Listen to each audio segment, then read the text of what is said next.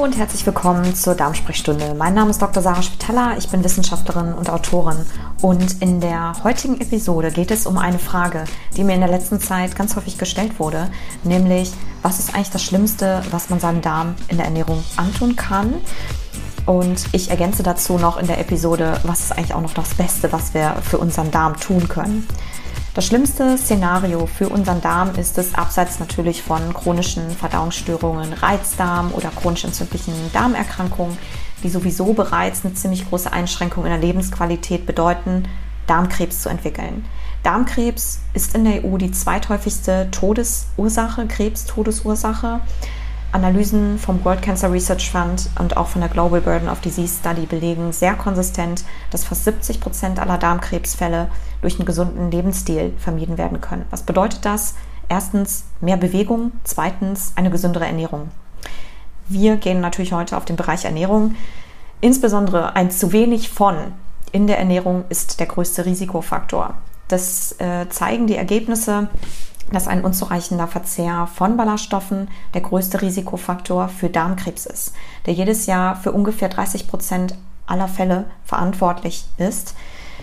Neben einem generell zu geringen Ballaststoffrisiko von was weniger als 25 Gramm bedeutet, wurde unter allen ballaststoffreichen Lebensmitteln, was wiederum alles pflanzlich basierte einschließt, als kritischster Risikofaktor für eine Darmkrebsentstehung ein zu wenig an Vollkorngetreide identifiziert. Zu wenig Ballaststoffe bedeutet zu wenig Nahrung für die Darmflora. Denn die Ballaststoffe, zum Beispiel in dem Vollkorngetreide, regulieren nicht nur die Verdauung und schützen vor Verstopfung, sie binden auch ungesunde Stoffwechselprodukte der Darmflora und aus dem generellen Verdauungsprozess, sodass diese besser ausgeschieden werden können. Sie füttern auch die Darmflora denn die Ballaststoffe sind die wichtigste Lebensgrundlage für die Darmbakterien und für einen, entsprechend für einen gesunden Darmflora-Stoffwechsel, für ein gesundes Mikrobiom.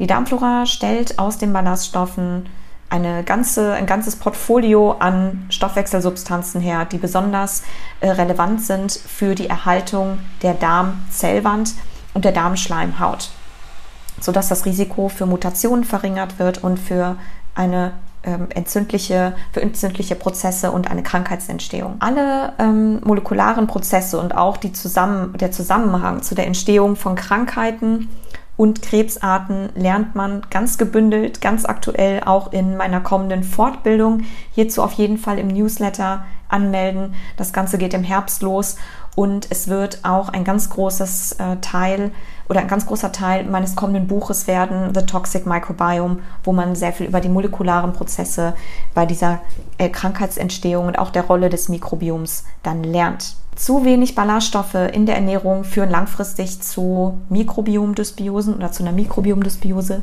einer Art Hungersnot, kann man sagen, im Darm und einem Abbau der Darmschleimhaut, wie unter anderem präklinische Untersuchungen 2016 äh, schon gezeigt haben. Umgangssprachlich ist das ganz vielen als Leaky Gut bekannt. Eine Darmbarrierestörung steht in Verbindung mit nahezu fast allen chronischen Krankheiten mittlerweile, wobei die Kausalität bei Menschen noch deutlich mehr Evidenz benötigt. Auch hierzu gibt es ganz, ganz viel Informationen und es wird großer Bestandteil meiner Fortbildung werden. Wie gesagt, unbedingt im Newsletter anmelden. Um sich langfristig vor Darmkrebs und chronischen Entzündungen zu schützen, ist es insofern essentiell, dass wir ausreichend ballaststoffhaltige Lebensmittel essen.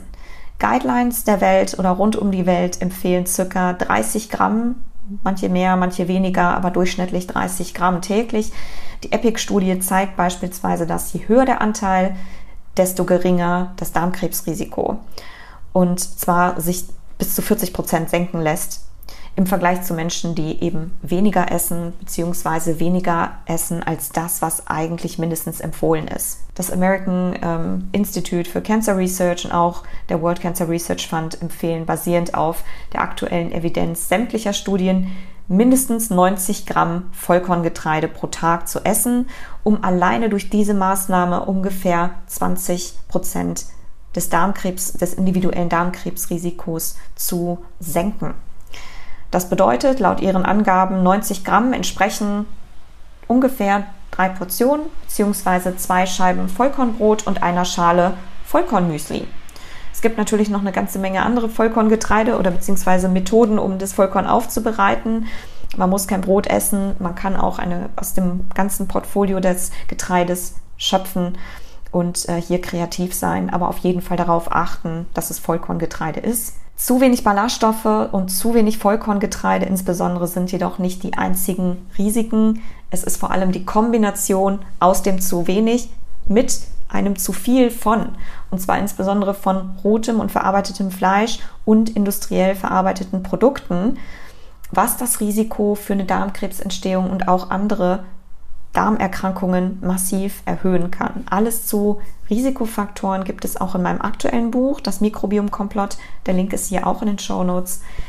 Und ähm, wie gesagt, alle molekularen Prozesse im Darm, wie das Ganze mit einer Entstehung von Krankheiten in Verbindung steht, Krebs ähm, verursachen kann oder das Risiko für bestimmte Krankheiten erhöht.